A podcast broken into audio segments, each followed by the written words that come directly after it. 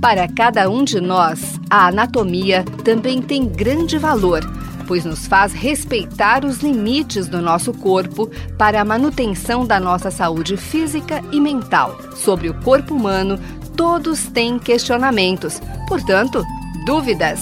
Anatomia Responde.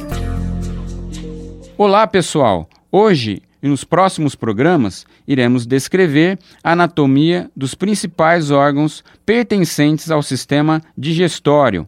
No programa de hoje, daremos continuidade ao descrevermos a anatomia do fígado.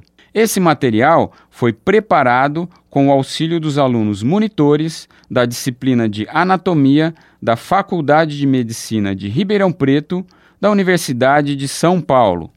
O fígado é uma das glândulas anexas do sistema digestório e a maior víscera ou órgão maciço do corpo humano. Possui, em média, um quilo e meio de peso e está localizado na cavidade abdominal, no antímero ou lado direito dessa cavidade, logo abaixo e protegido pelas últimas costelas. Possui várias funções importantes, destacando entre elas 1. Um, sua participação nas atividades metabólicas dos lipídios ou gorduras, das proteínas e dos carboidratos ou açúcares.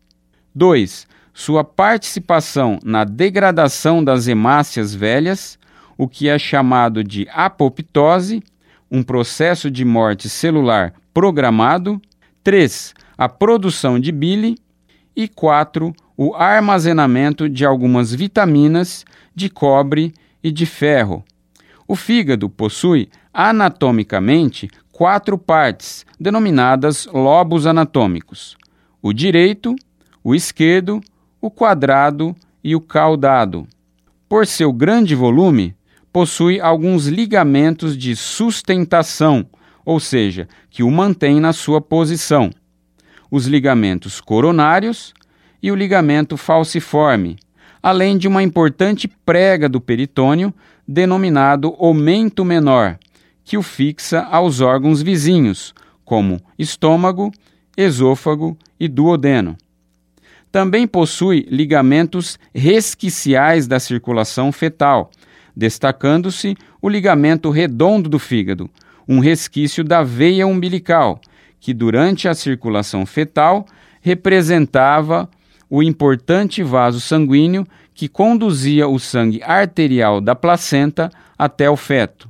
O fígado possui uma importante veia que penetra o órgão, a veia porta hepática, responsável pela sua circulação funcional, já que, através dela, os nutrientes absorvidos, principalmente no jejum, são armazenados nas suas células, na forma de glicogênio, uma das fontes de energia do corpo humano.